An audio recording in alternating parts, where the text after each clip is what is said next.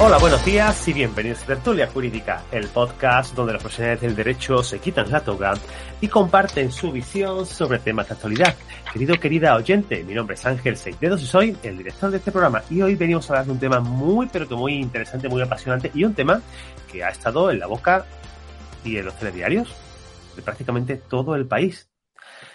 Te habrás dado cuenta que esta semana hemos grabado dos episodios, hemos publicado dos episodios, el episodio típico que grabamos y publicamos los martes, y este episodio especial, porque creíamos que tenía cabida eh, meterlo, pues, porque claro, hay que entrar en la, discusión de, de, la semana, y no queríamos ser menos, y no queríamos estar, eh, quedarnos de lado, queríamos también que conocierais de nuestra mano toda esta eh, información que se ha estado vertiendo eh, y se ha estado discutiendo tanto, y ardido tanto en las redes sociales, que por cierto, algún día hablaremos de, que Twitter cerraba y no ha cerrado, y, parece que, en Twitter pues se han librado muchísimas batallas con respecto a esto, incluso eh, poniendo en entredicho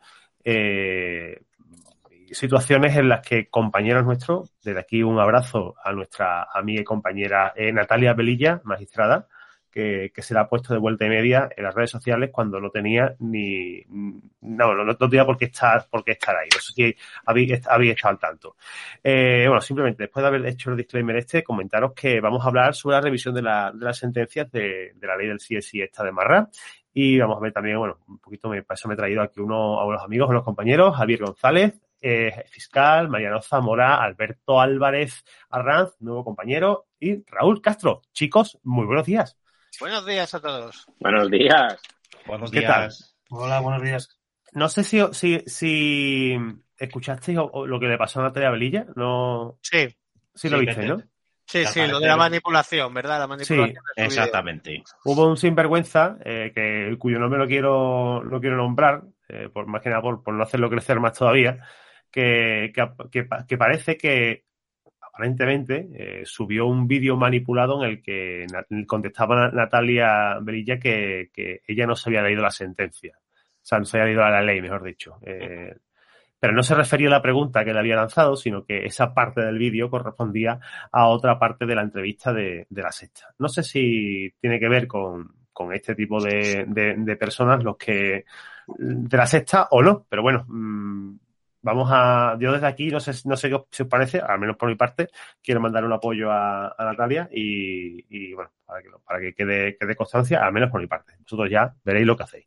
Dicho esto, em, hablamos un poquito de, nos ponemos en situación, Javi, tú que, tú siempre llevas la voz cantante en estos, en estos casos. A ver, pues mm, así como introducción para abordar el tema de la revisión de sentencias. Es que, tío, es que acusa, es que acusa por vicio, Mariano. por defecto, acusa por defecto. bueno, bueno.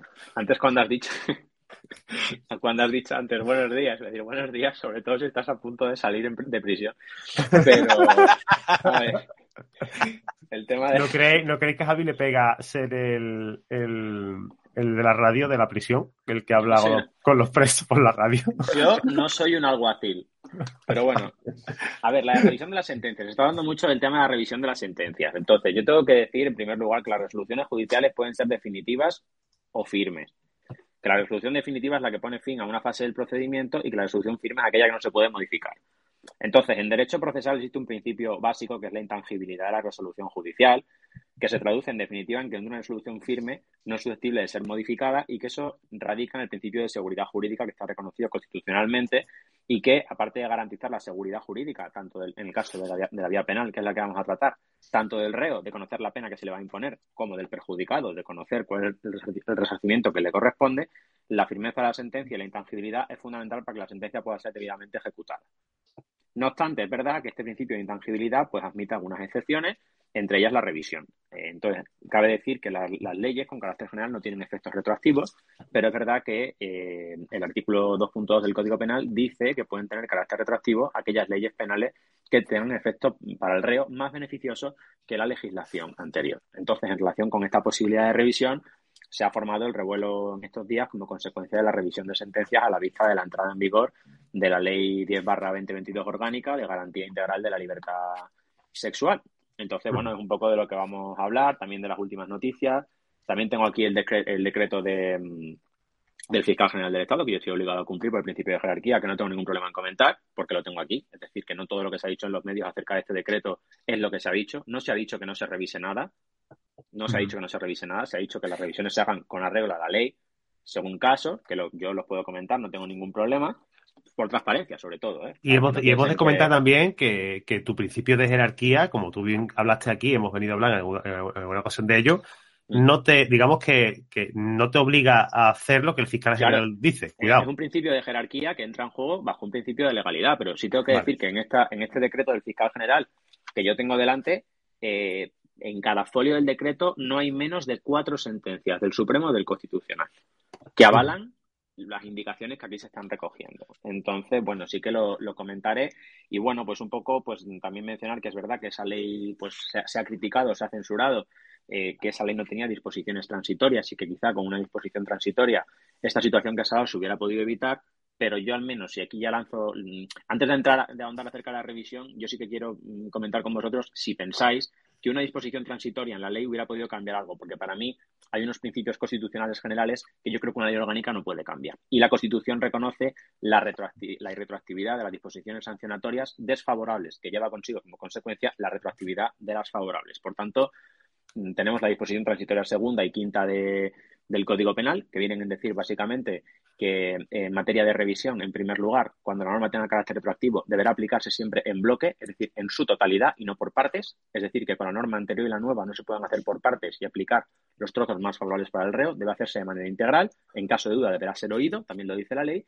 Y luego la quinta, que es la famosa disposición que dice que cuando la pena impuesta de acuerdo con la ley anterior se hubiera podido imponer también de acuerdo con la nueva, no admitirá esa revisión.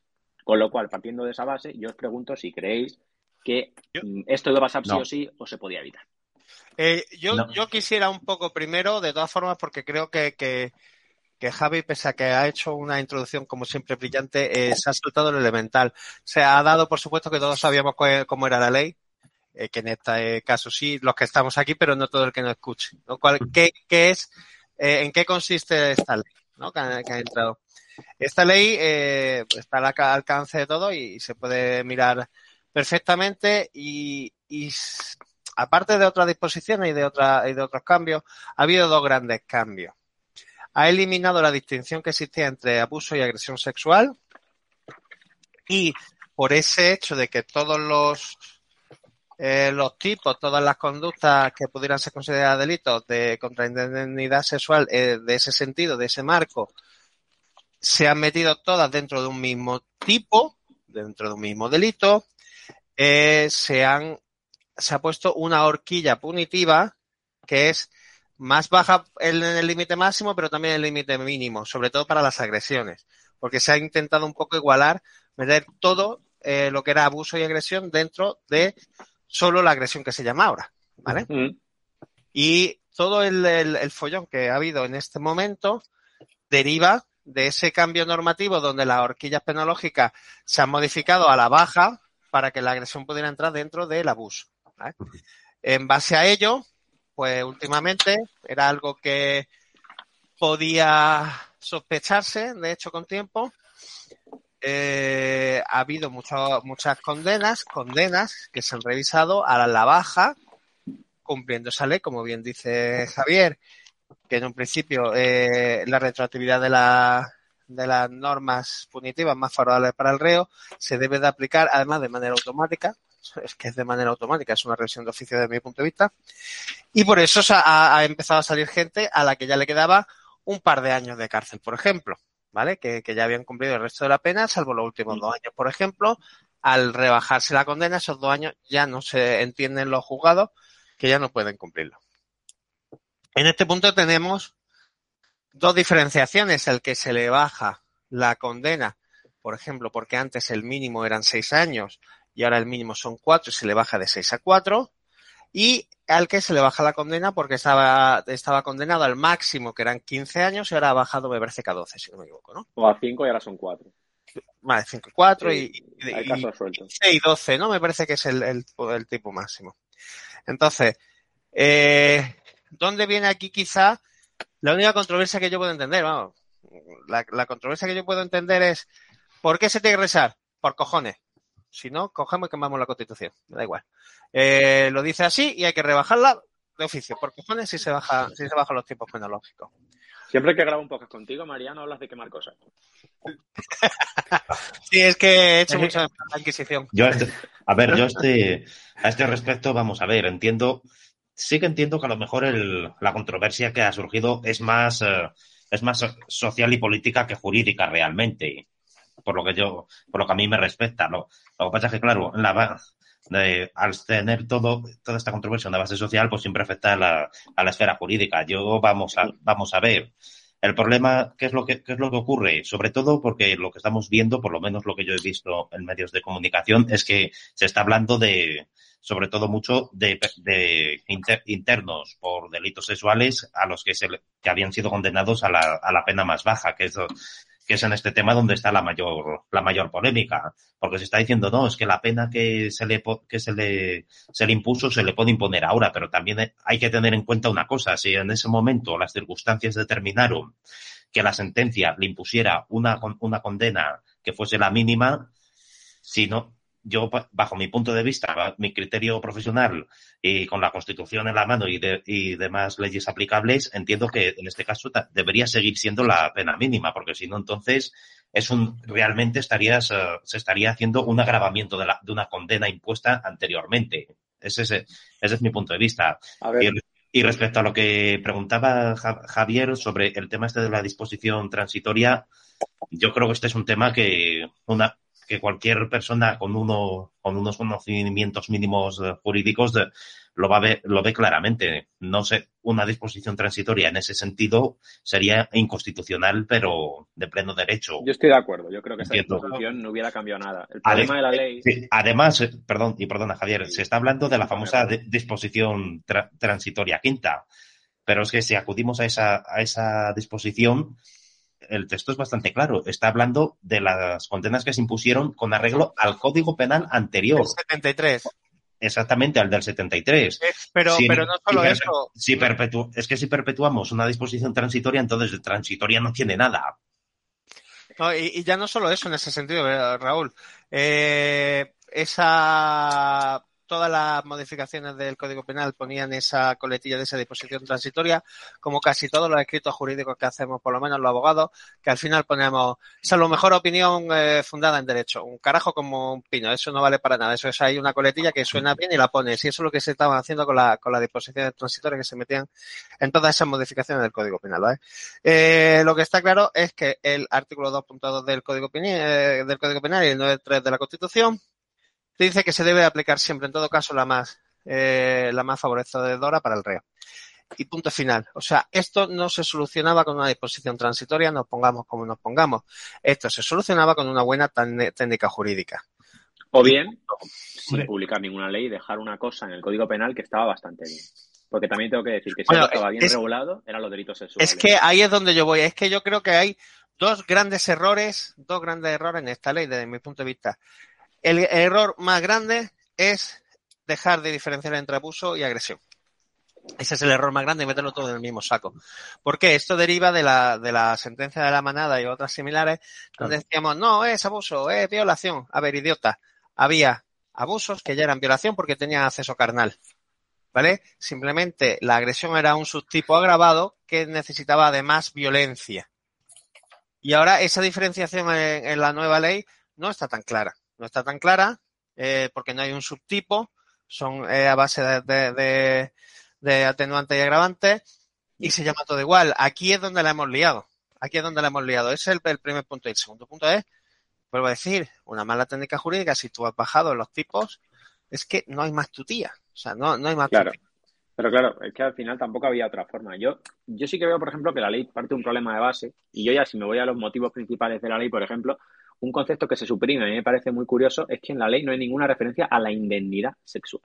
Se mm. habla siempre de la libertad sexual, no se habla de la indemnidad sexual, que es la que se le presumía a los menores de edad, que se entendía que no tenían todavía quizá eh, la autonomía suficiente para actuar con libertad sexual en el sentido de consentir o no libremente actos de carácter sexual. Y ahí entraba en juego el concepto de la indemnidad, que es el derecho de una persona a no sufrir daño como consecuencia de un acto sexual que se diferencia de la libertad sexual, que es el derecho a decidir libremente qué actos sexuales llevar a cabo, en cuáles participar o en cuáles no hacerlo. Entonces, claro, ya la ley, para mí, pues hombre, parte de un error, de un error de base, parte de una, no sé, o sea, los principios inspiradores de la norma, para mí carecen, carecen de sentido. O sea, es decir, y, luego, otra cosa importante, es que eh, en España, antes de que esta ley entrara en vigor, eh, los actos sexuales no consentidos ya estaban castigados. De hecho, solo los actos sexuales no consentidos se castigaban.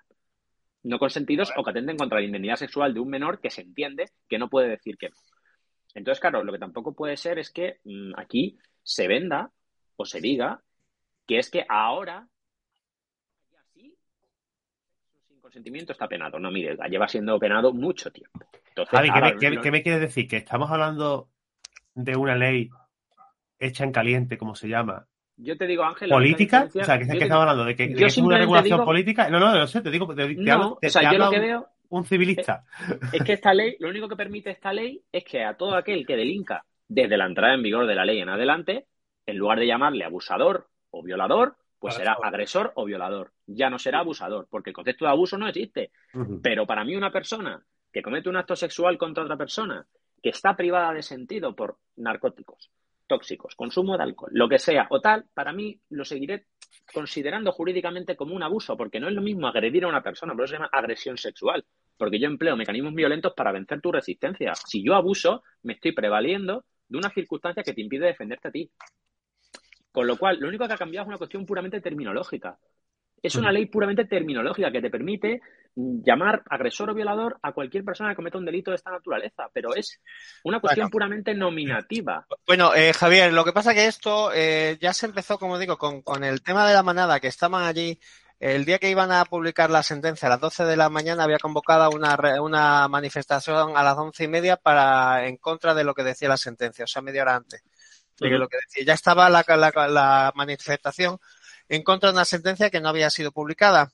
Y después, el, el grave, el gran culpable de esto amiguitos niños, no creáis que son solo los juristas, o sea, el gobierno eh, que lo ha cambiado. No, el gobierno son unos patanes que no tienen ni putísima idea de hacer eh, leyes y mira, así les va como les va. Eh, desgraciadamente, para todos, por cierto, mm.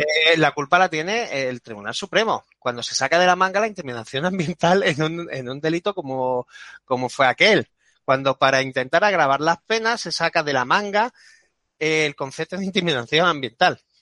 ¿vale? Eh, que a mí me parece que podríamos haber legislado eso, ¿vale? Para hacer eh, algún hincapié y tener algunas agravantes respecto a eso, para, para darle un poco de, mayor, eh, mayor tema y mayor eh, detalle a lo que ya teníamos, pero al hacer esa, sacarse esa de la, de la manga, esa nueva interpretación, eh, también ya se han sacado de la, ley, la ley, nueva ley lo que le ha salido de las pelotas de, para hacerlo, pero tal cual, ¿vale? Entonces a mí me parece que esto ya empezó con el Tribunal Supremo, que fue el que sacó esa barbaridad desde mi punto de vista. Em, uno de los principales, digamos, problemas de esta ley es que se ha venido em, vendiendo realmente con un eslogan publicitario. El solo sí es sí, como, y como dice bien, ha dicho muy bien Javier, el las relaciones sexuales sin consentimiento ya, está, ya estaban penadas. Por tanto, por tanto esa, parte yo no le veo muy sentido. Lo que sí que voy a añadir un poco una, una nota discrepante. Yo entiendo, a mi entender, y el tiempo dirá si estoy equivocado o no, si, o si mantengo esta opinión o no, el eliminar esa, esa distinción entre, entre abuso y, y, agresión sexual, a día de hoy a mí me parece que por lo menos no es algo desacertado, porque si, si, analiza, si vais analizando jurisprudencia, pues veis casos que, que en los que realmente hay una, hay una duda entre, entre si, si puede haber agresión o, abuso, ya pueden ser las dos cosas, siempre hay problemas y siempre se tendía a, la, al, a, calificar como un abuso en las sentencias, lo, lo, que va, lo que no deja de tener unos efectos sobre la, la víctima que ha padecido ese, ese acto muy, digamos, un poco devastadores. A, mi juicio, el, el, eliminar esa distinción sin despenalizar el tipo, lo que sería el, tipo que, que, venía regulado como abuso sexual, no me, pare, no me parece un fallo, un fallo realmente. Pero bueno, Raúl, pero es que ahora se va. Perdón, Alberto, di. No, nada, sí, No, eh, eh, pero vamos a poner un símil. Eh, entre la diferencia entre abuso sexual y agresión sexual, hay una, hay una falta de consentimiento igualmente. Y si lo, y si lo, y si lo traspolamos, por ejemplo, a un hurto o a un robo, una, es un delito contra el patrimonio, pero es una falta de consentimiento igualmente. Lo único que, que en el hurto y el robo, imagínate que solo dejamos el robo, ¿vale? Y, y dejamos una horquilla amplísima. Vamos a dejar una horquilla amplísima. De la otra manera estamos, estamos delimitando es lo que, lo que realmente ahora mismo nos está pasando, que al haber desaparecido el delito de abuso sexual y solo haber el de agresión, se nos ha quedado una, una, una horquilla punitiva muy amplia. Pero eh, yo creo que ese problema que dice Raúl ahora va a seguir existiendo, porque lo que antes diferenciaba el abuso de la agresión, ahora es lo que ha dicho Mariano, son circunstancias que modifican la responsabilidad criminal del tipo básico, con lo cual ahora mismo vamos a seguir discutiendo en sala sobre lo mismo. Si hubo violencia o intimidación o no. Si la víctima estaba bajo los efectos tóxicos o no. Si lo consintió o si no lo consintió. Si intervinieron dos o más personas o no. Es que es lo mismo. Y si no probamos eso, la horquilla de la pena va a bajar. Y con una horquilla tan amplia, estás dando motivos a los tribunales para condenar a penas, unas penas, que a mí esto es lo que me parece más grave, que si te aplican una atenuante muy cualificada, te la pueden suspender. Correcto. Te la pueden suspender. Y una persona que haya cometido un delito sexual con penetración, con indiferencia de que lo haya hecho con, violencia de intimidación o sin ella, ahora mismo, con esta horquilla, una persona que haya cometido un delito sexual con penetración puede estar con una pena de prisión suspendida. Que eso antes era imposible, porque al ser el mínimo de seis se quedaba en tres. En consecuencia, era imposible que la inferior en grado te permitiera poner en libertad. Pero ahora mismo una persona puede cometer un delito sexual, puede pagar una responsabilidad civil. Y que te caigan dos años. Y te ponen dos años y te suspenden la ejecución de la pena. Y eso es una barbaridad. Porque yo creo que lo, lo que me parece más grave, mm, ya me lo llevo un poco al tema de las revisiones, es que al final poner a una persona en libertad por un delito de esta naturaleza X tiempo antes del que estaba previsto, porque claro, no es, habrá dos tipos de revisiones, yo creo ahora mismo. Las revisiones que supongan la excarcelación inmediata de una persona, que para mi juicio son las revisiones que deben practicarse, yo creo que con preferencia respecto a las demás, porque claro, si una persona tiene que estar en libertad, es más urgente que decirle a una persona, oye, en lugar de salir en el 25, sales en el 23. No pasa nada, estamos en noviembre del 22, no urge prisa. Pero esto para mí es muy importante. Eh, ¿Qué supone un tratamiento penitenciario que está programado que una persona salga en libertad dos años antes o un año antes o un año y medio antes de lo previsto. ¿Esa persona está lista para entrar en sociedad de nuevo? ¿Esa persona ha sido tratada probablemente no. ¿Y cuál ha sido realmente el motivo de esa modificación de, la, pena básica? Porque el artículo 179 y 180 no se han modificado. vamos, es literal. Simplemente es la rebaja de la pena inferior. Es que yo, insisto, a mí me parece que es que la ley es decir, eh, es como si hubiera cogido todo lo que había en el código y lo hubiera entremezclado y nos encontramos en lo mismo. Y además, un código penal es una norma que tiene que ser sencilla. Un código penal tiene que ser sencillo, porque la gente tiene que saber lo que no puede hacer. Eso para empezar. En una democracia, eh, el principio de publicidad de la norma supone que el ciudadano conoce la norma y está prevenido de lo que puede pasar si la incumple. Pero que cada vez es más difícil. Y si tú modificas una cosa que ya funcionaba, provocas lo que ha sucedido que, es lo que está, es lo que está pasando, y es que esas revisiones se tienen que producir. Es verdad que la revisión, al menos lo que dice el Código Penal, es que nunca quedará al arbitrio judicial. ¿De acuerdo? Pero evidentemente es que se tiene que llevar a efecto. Y hay casos que se tienen que revisar, yo creo, porque es que es obligado. Y además lo bueno de la revisión es que es una cosa objetiva. Si procede revisar, procede. Y si no procede, no procede. Y claro, esta también es una de las cosas un poco que, que a mí me dan un poco de lástima. Que, en primer lugar, yo sí hay una cosa que, en este vídeo voy a censurar y es el encarnizamiento que se ha producido contra la carrera judicial, la carrera fiscal y la abogacía en los primeros días de funcionamiento de esta norma, que a mí me parece una pasada, una pasada, porque eh, poco más lo que se estaba haciendo era decir, no revises, y si revisas, prevaricas. No, mira, es que yo estoy prevaricando si no reviso esta resolución. Correcto. Correcto. Otra cosa, otra cosa es que yo la revise y diga, no procede revisar, que puede ser, o diga, reviso y estimo o no. Pero bueno, que la revisión se tiene que hacer. Pero claro, es que, esto iba a suceder. Es que uno de, lo, de las cosas, si veis, si veis a la prensa, que es que parece por el, que por el hecho de que se esté revisando esa condena, ya, se va, ya se va a rebajar. Y como bien dice la circular de la Fiscalía General del Estado, que también ha sido interpretada torticeramente por, por, por algunas partes, dice que de lo que no hay que ir a es, a los automatismos, sino que hay que analizar precisamente caso por, caso. Claro, y eso es lo, que, supone también. Sí, perdón, Raúl, perdón. Y, y respecto a lo que decías, si, bien yo pienso que la eliminación de esa distinción entre agresión y abuso no es, no es un fallo. Lo que sí que veo un fallo es lo que decías de respecto de la horquilla, de la horquilla punitiva. Yo personalmente pienso que se tenía que tener una horquilla punitiva que, pues por ejemplo, si el tipo, si el tipo, el tipo mínimo, la pena mínima era, era de seis años, haber, mantenido haber mantenido esos seis años. Si no, que, si no, se, quería que. pero entonces está subiendo la horquilla penológica para los que antes estaban condenados de, de abuso para lo que antes era un abuso y que se. no, porque, claro. no porque se, se, castigaba más barato.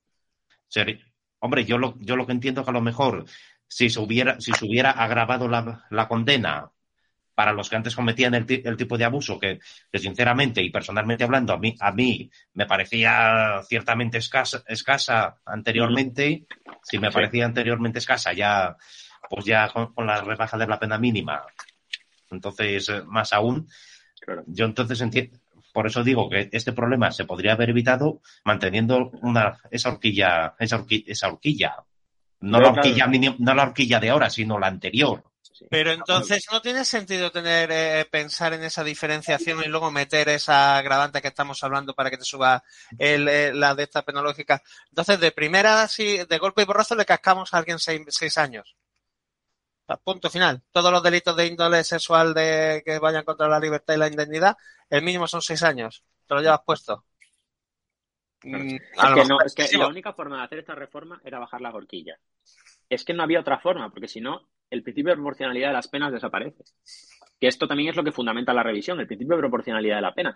Y eso también, por ejemplo, es otra de las cosas que se ha hablado y sobre la que se ha generado una gran desinformación. O sea, el Tribunal Supremo no puede sentar jurisprudencia en revisión de penas por la Ley 10-22, porque la revisión de pena es de una pena impuesta a una persona con unos hechos probados en una sentencia. Y no hay dos sentencias iguales en España. Con esto quiero decir que cada revisión tendrá que hacerse de acuerdo con los hechos que se declaran probados sin que pueda dar lugar, y además ya lo ha dicho el Supremo en resoluciones y el Constitucional, a modificar o alterar los hechos que quedaron probados en la sentencia que firme. Por tanto, el Supremo podrá decir que un caso con unas características determinadas se revisará, sí, pero a lo mejor el, otro tiene un elemento que permite inferir que procede o que no procede, con lo cual el Supremo no va, no va a crear ninguna doctrina sobre esto.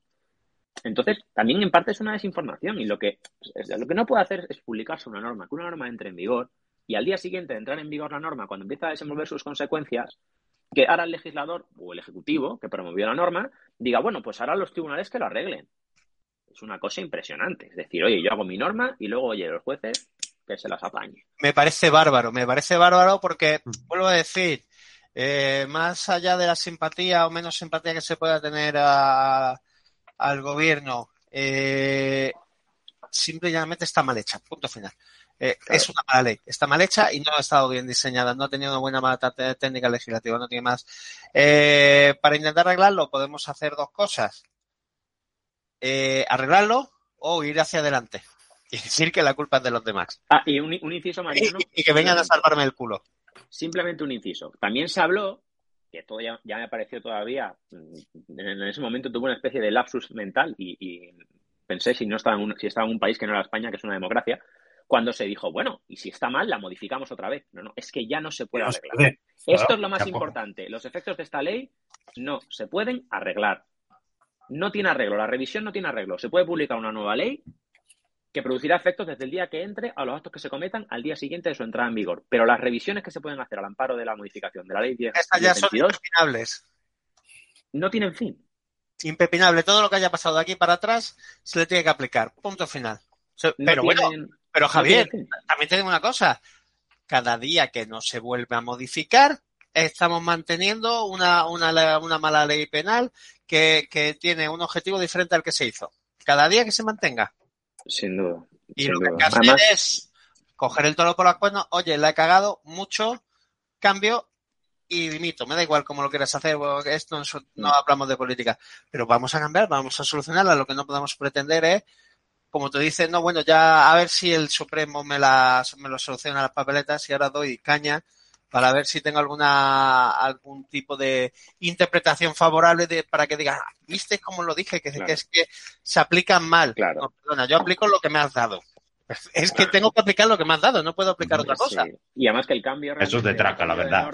Un cambio de norma no vendría a solucionar nada, porque esta ley ya habría estado vigente en el ordenamiento penal y los reos tienen derecho a favorecerse del contenido de esta norma. O sea, ya está, y eso, y eso es así. A mí. Pero digo yo, ya, por meternos un poquito en política, ¿vale? Que ya sabéis que de vez en cuando me gusta meterme en esos campos. No, yo esto no, yo aquí no. No, no, yo sé, yo sé que no te vas a meter, pero, pero no, no, ya por, por, es que, tío, me llama poderosamente la atención que un gobierno que pagamos, o el que mantenemos, ¿vale?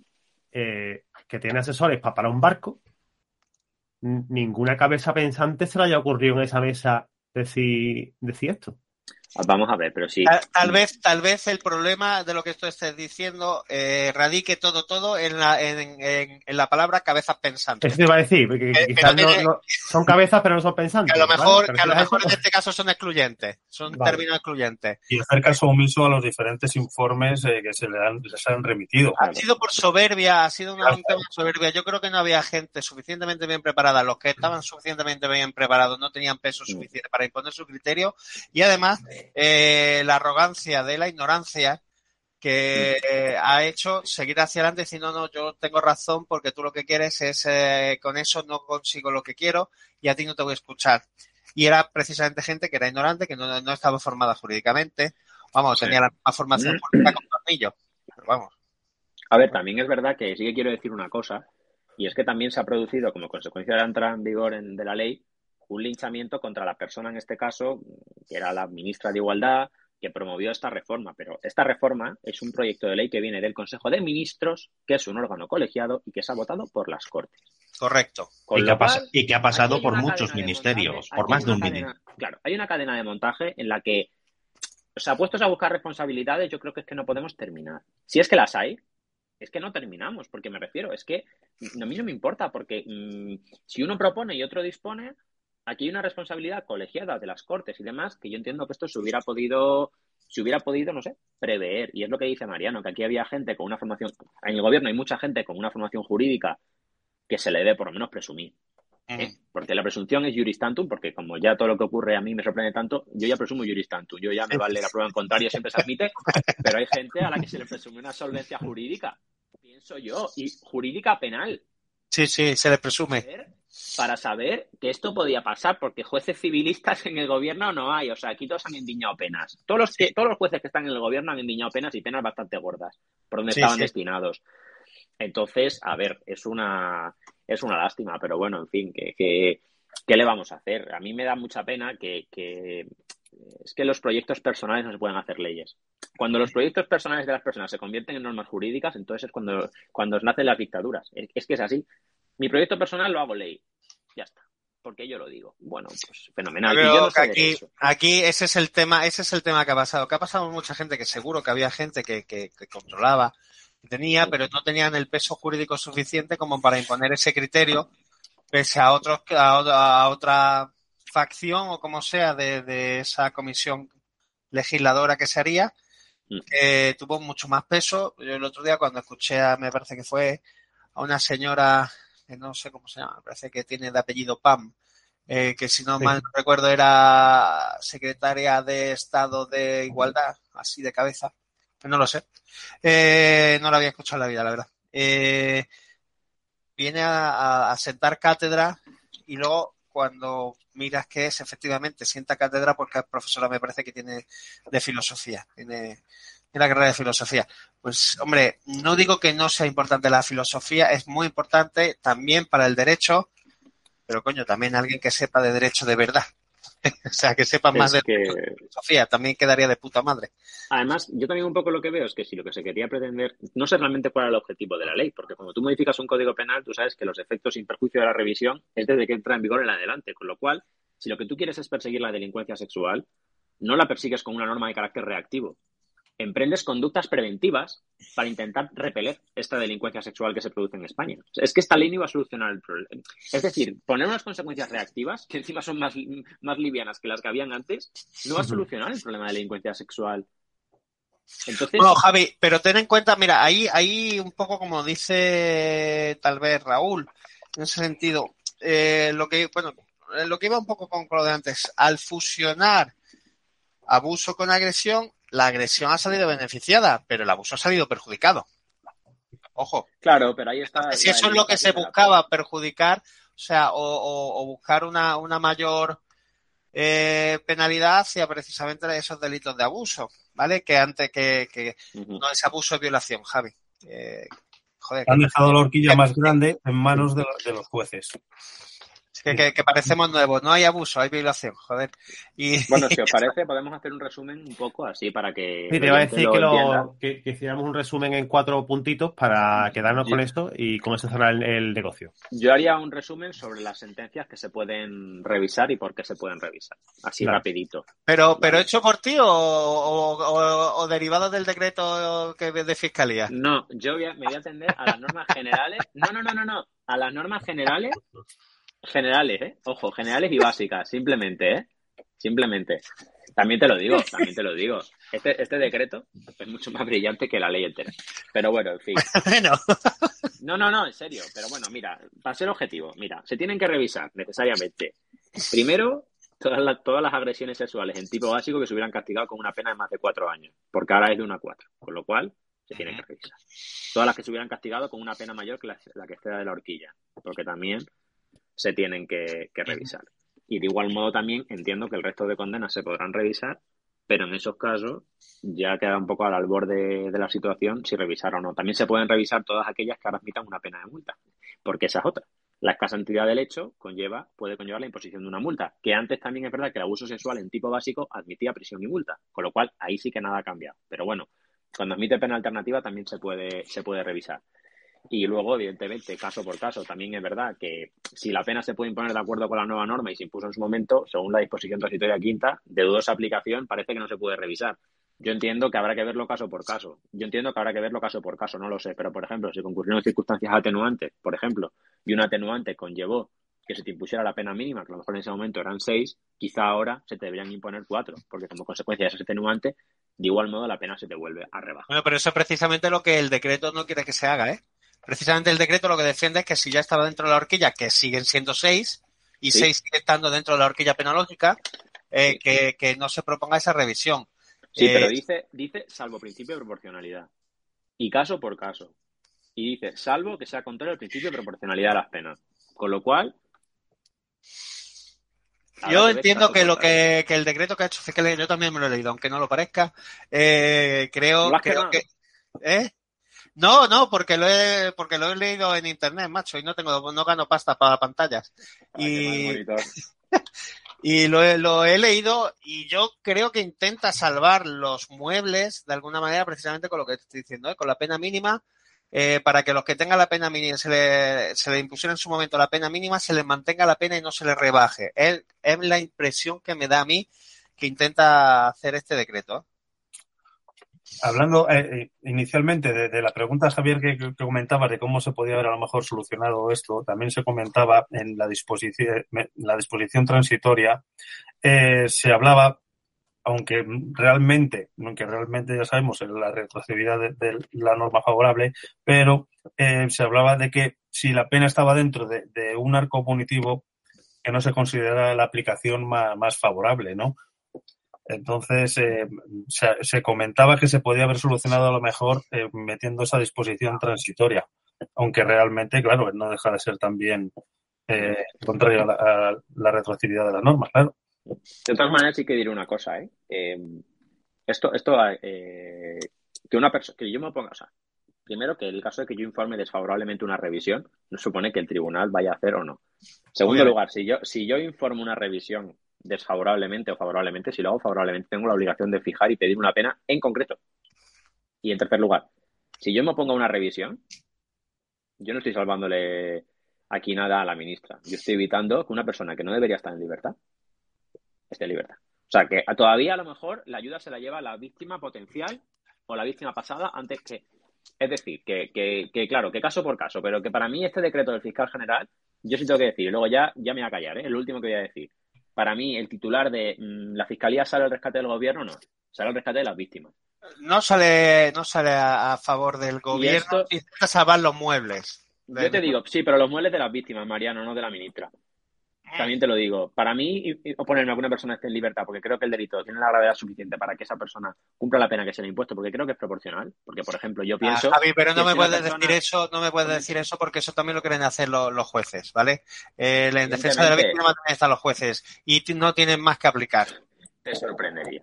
Yo solo digo, yo, yo simplemente digo que eh, es decir, el juez te aplica el principio de legalidad, exactamente igual que yo, pero si yo me pongo una revisión, igual que si un juez tampoco la da, lo hará porque por un principio de proporcionalidad. Pero yo simplemente digo que si, que todavía si me opongo, por lo menos, por lo menos estamos, no sé, dificultando que esas penas se modifiquen. ¿Qué es lo que se está censurando? ¿Qué es lo que se está censurando? Yo no estoy diciendo lo contrario. O sea, yo no voy a hacer nunca un dictamen contra una cosa que no esté de acuerdo con la ley. Todo lo contrario. Y si hay que revisar, se revisará. Y si no, pues no. Al final es un informe.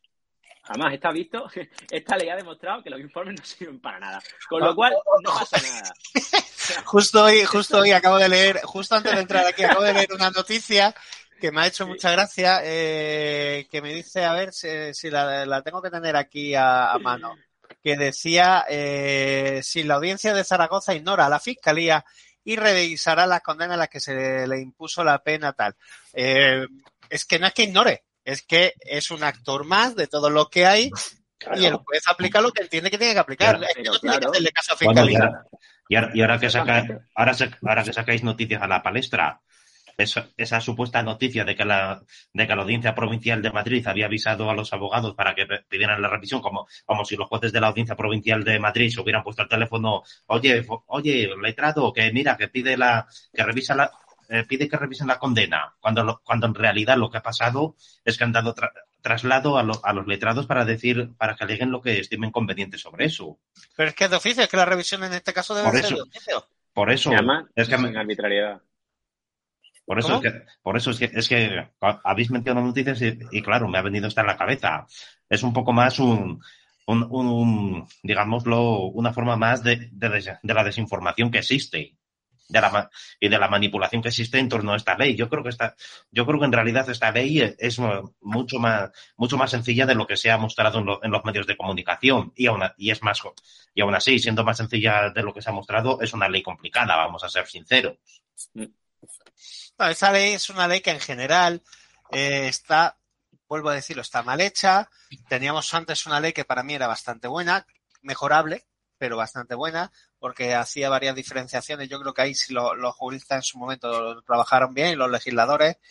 Esta, eh, el problema es que se le ha dado tanto bombo en su, en su desarrollo y en su aprobación que perseguía unos fines y ahora de golpe y porrazo nos vemos que persigue otros fines. Bueno, no, señores, también hay otros fines que los sigue persiguiendo correctamente y sigue siendo eficaz para ellos. Pero es verdad que para este en concreto no. Entonces, pues también se está dando estopa un poco por esa forma tan arrogante y tan a bombo y platillo que se publicitó también. ¿eh? Sin duda. totalmente de acuerdo. Si no hubiésemos tenido una super ley antes, vamos a decir así, o si no hubiesen sido tan bocazas, pues hubiese pasado sin pena ni gloria. Pero el tema ha sido que se, que se ha pasado tan eso y a lo mejor se hubiesen visto más los aspectos positivos, que también tiene algunos, que, que ha mejorado con respecto al anterior, y a lo mejor, pues bueno, no, no, no vamos a verle estos aspectos positivos porque en los negativos eh, le tiene mayor color. Le ganan y le eclipsan en lo positivo. Exacto. Y ahora ya observar, a observar, a ver qué es lo que pasa, cómo se va resolviendo el asunto, según qué caso y demás, y, ya está, y aprender. No está en manos de, de, los abogados ahora, por lo visto, que son los que ah, tienen que decir... Javi, ha sonado muy bonito cuando has dicho observar. Parece que te vas a sentar aquí con, con un bote de palomitas. A ver cómo... Yo, yo sinceramente... ¿Qué, rueda, ¿Qué cabeza rueda? A Javi, a Javi lo, veo más, lo veo más con la copa de brandy calentita en la mano y con el puro... La pipa, y, la pipa de burbujas. La, pipa de burbujas y el albornoz.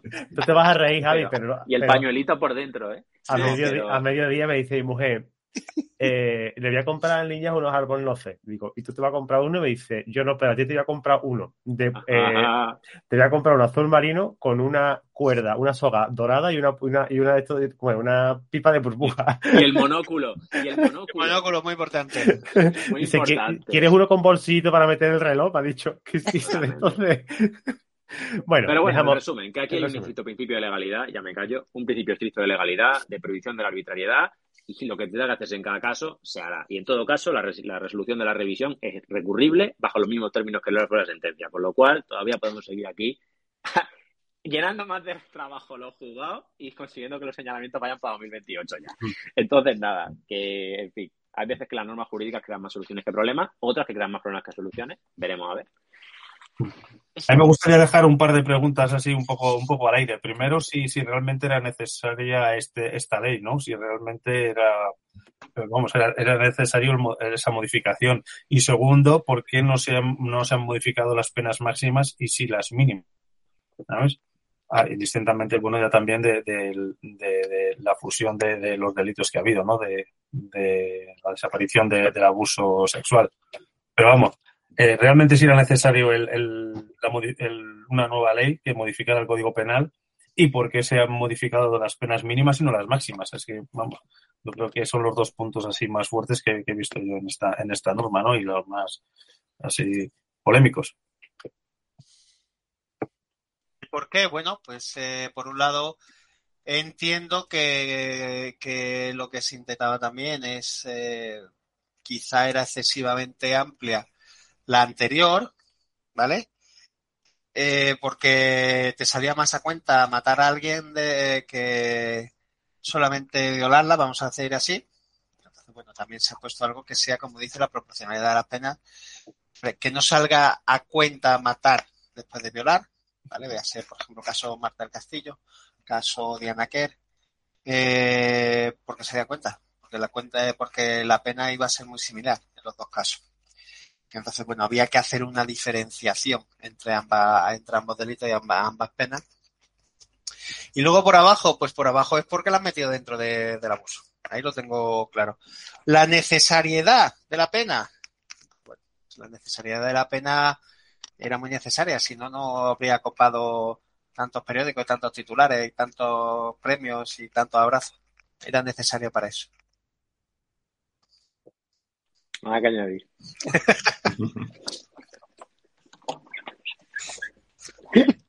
bueno.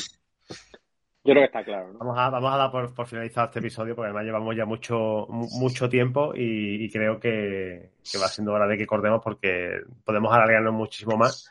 Hay mucho debate, no solamente el debate político que también lo tiene, sino también el, el jurídico como se ha, como se ha visto. Y, y esto, esto es esto es lo de siempre, ¿no? Mm, ya hablamos con los secretos, ya hemos hablado de esto en multitud de ocasiones en este, en este podcast y al final, tío, para legislar hay que, hay que tener mínimo un poquito de base jurídica. O sea, solo un poco. No, digo, no, no digo que tengas un doctorado, ¿vale? Pero por lo menos haber terminado derecho, que menos, ¿no? Haberlo usado siquiera un par de veces. Haberlo ah. usado, haber sido pasante en un despacho, por lo menos. Que menos, ¿no? Que poco, que toca alguna, alguna algún papel. Bueno, vamos a dejarlo aquí. Nosotros no vamos a, desde aquí no, no, podemos hacer nada más que ser un poco de altavoz de, de, este conocimiento y hacerlo llegar al mayor número de personas. De, y, con, y con esto, pues nos tenemos nosotros que quedar con un canto de porque es lo que podemos hacer hasta la fecha y entrar en discusiones, peleas y, y sin argumentaciones por otras partes, pues la verdad es que no, no, no, no merece la pena. Eh, nos vamos a basar en lo que nos estamos basando, en, en, el, en el, conocimiento que, que, que, nos han traído estos compañeros tan, tan inteligentes, tan listos, tan guapos.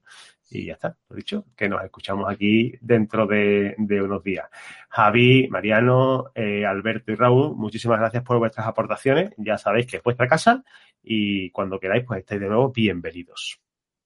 Un abrazo. Un abrazo. Adiós, un abrazo. Y a ti, y a ti que nos estás escuchando, darte las gracias por escuchar este episodio y por las valoraciones que nos haces en todos los reproductores de podcast, ya sea iVoox, sea iTunes, o sea el que sea, el que utilices. Déjanos una reseña que nos gusta muchísimo, déjanos menciones en redes sociales, lo que quieras. Eh, intenta interactuar un poquito con nosotros, que de vez en cuando nos gusta ver eh, que se acuerdan de, de, de los ratitos que hacemos pasar, ¿vale? Lo dicho, nos escuchamos la semana que viene aquí en podcast Intertulia Chao. Adiós. Adiós.